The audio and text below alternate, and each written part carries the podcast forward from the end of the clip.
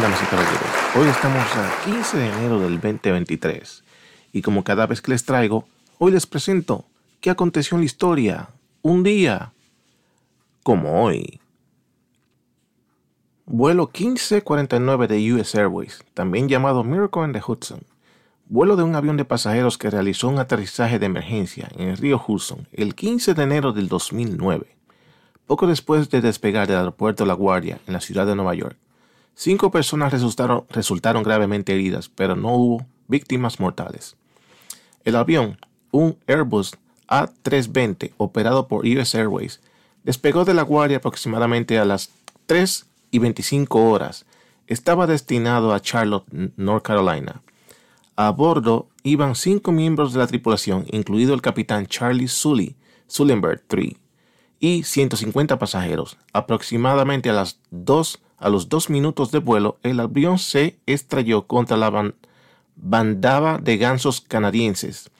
Ambos motores sufrieron graves daños, lo que provocó una pérdida casi total del empuje. Los repetidos intentos de reiniciar los motores eh, no tuvieron éxito. Sullenberg notificó al control aéreo de la Guardia que regresaba al aeropuerto.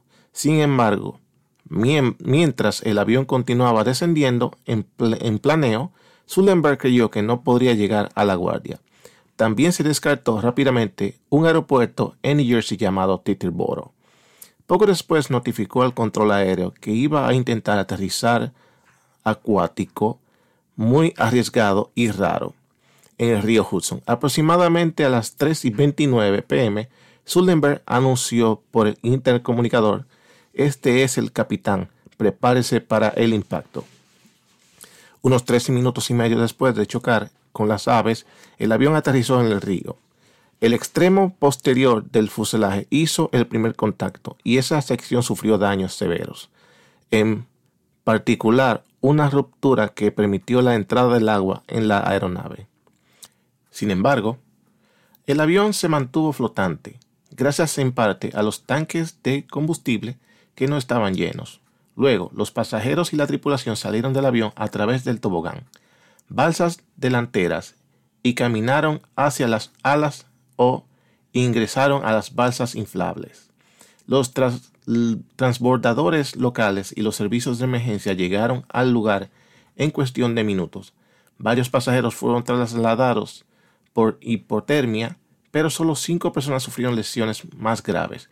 En particular, un asistente de vuelo sufrió un corte en la pierna durante el aterrizaje y requirió cirugía. Esto aconteció en la historia un 15 de enero del 2009, un día como hoy. No sé si ustedes se están dando cuenta, porque siempre el gobierno actúa de la manera siguiente. No sé si en comentarios anteriores yo había dicho que el presidente Biden iba a ser muy difícil que tuviera una reelección. Y de alguna manera, eh, las tinieblas del gobierno, o como le llaman el Deep State, o las personas del pantano, iban a calcular esta situación. Y cómo hacer que el viejo, si no se muere, hacer lo que se retire. Y es involucrarlo en situaciones que dañen su imagen para destruirlo y que tenga que retirarse y poner una nueva cara para la representación de las elecciones del 2024. Y ya están haciendo su trabajo macabro para hacer que el viejo eh, quede mal públicamente o peor de como quisieron que quedara Donald Trump en su temporada presidencial. Y ahora el mismo sistema está poniendo a Biden en la misma línea para ellos tratar de poner una nueva cara. Y se comenta que esta nueva cara, que va a ser presentada cuando destruyan la figura de Joe Biden, va a ser Gavin Newsom, el gobernador de California. Lo pueden escribir que Gavin Newsom va a empezar a hacer su eh, exhibición política próximamente para ser la figura del Partido Demócrata, porque no tienen a nadie más para eso. Pero mientras estas situaciones y acontecimientos se, empiezan a generar y a, tomar forma de dañarle la imagen a Joe Biden entre ellos mismos, claro está, porque el Partido Republicano no tiene nada que ver con ese lío. Ellos mismos están eh, sacando esos trapitos al sol para dañar la imagen de él. Esto, esto está aconteciendo en la casa de residencia del presidente Joe Biden en Delaware. Pero, mientras ese tiri jala en la noticia y en los medios de gran renombre, ustedes están descuidando con otra cosita que está trabajando por detrás de la puerta. ¿O acaso ustedes no sabían que recientemente se está planificando eh, tras bastidores en el sistema federal de eh, hacer ilegal el consumo de gas de estufa. El consumo de gas de estufa se está planificando hacerlo ilegal para el año 2035 y forzar al público en general que tenga que cambiar el sistema de cocina que usted tiene en su hogar o restaurantes o hoteles y que sea cambiado a un sistema eléctrico. Y para tratar de que esa idea tome forma, eh, están tratando de poner en línea eh, los daños que causa el usar el gas de estufa y salieron con teorías de asma, que a los niños le hace daño, pero todo es eh, para crear una paranoia al público y que acepte la idea. Esto va a empezar a tomar forma, poco a poco.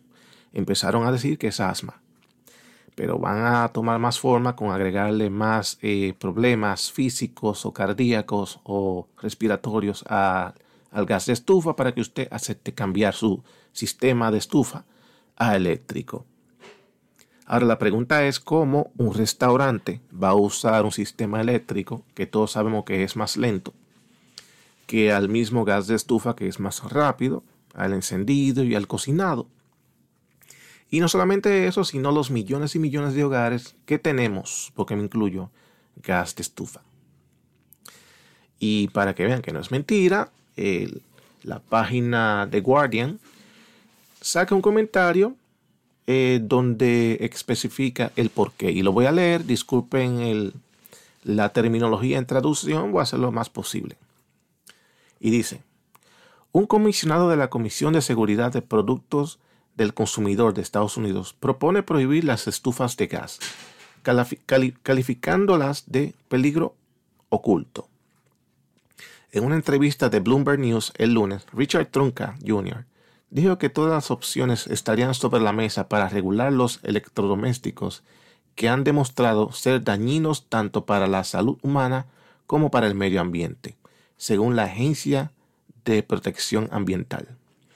Los productos que no se pueden hacer seguros se pueden prohibir, dijo Trunca. Y agregó que la Comisión también podría considerar imponer nuevos estándares de emisiones a los electrodomésticos. Trunca es uno de los varios comisionados de la CPSC. Trunca luego aclaró en un tuit que cualquier nueva regulación se aplicaría solo a los electrodomésticos nuevos. Para ser claro, la CPSC no viene por las estufas de gas de nadie. Las regulaciones se aplican a los productos nuevos, dijo, y agregó que la ley de reducción de la inflación recientemente aprobada incluye una, un reembolso de 840 para reemplazar equipos como las estufas de gas. Un comunicado el martes, un vocero de la, e, de la CPSC dijo que aún no había una propuesta oficial sobre el tema y que cualquier acción para regular los electrodomésticos implicaría un proceso largo el personal de la agencia planea comenzar a recopilar datos y perspectivas de público sobre los peligros potenciales asociados con las estufas de gas y las soluciones, soluciones propuestas a esos peligros a finales de este año. dice el comunicado. El personal de la comisión también continúa trabajando con organizaciones de normas voluntarias para examinar las emisiones de las estufas de gas y abordar los peligros potenciales. O sea, todavía ellos están eh, indecisos qué le pueden agregar a esta situación, pero les aseguro que va a añadirle varias, varias consecuencias dañinas a la idea de gas de estufa para usted eh, meterse en la cabeza y hacer los cambios requeribles a un nuevo electrodoméstico que obviamente va a ser eléctrico. Eh, las personas que han ido a Europa conocen esta situación de que la gran mayoría de hogares en Europa no usan gas de estufa, usan un tipo de estufa de electricidad. Y el gas que proporcionaba eh, Rusia a Europa era para usarse para la calefacción de invierno. Las estufas europeas, a lo que yo tengo de conocimiento, en los hogares familiares son eléctricos. No sé cómo funcionaban las estufas de restaurantes o hoteles. Eso lo desconozco en Europa. Como Francia, España, Alemania, Portugal, esos países por ahí, conozco muy bien de que las estufas de hogares son eléctricas. Ahora no conozco cómo funcionan las de empresas como restaurantes y hoteles. Conozco muy bien que la calefacción proviene de gas y la proveería Rusia. De ahí en adelante, no sé. Pero aquí, los Estados Unidos ya saben, le están metiendo esa cucharita y poco a poco le van a apretar la tuerca. Yo creo que esto tiene más importancia que cualquier papel estúpido que hayan encontrado en Delaware. Total, el viejo no va para parte. Total, no va a ser una competencia para Donald Trump si esa es la competencia del 2024. Así que ellos, creo, a mi pensar, que están usando esa pantalla de los documentos para dos motivos.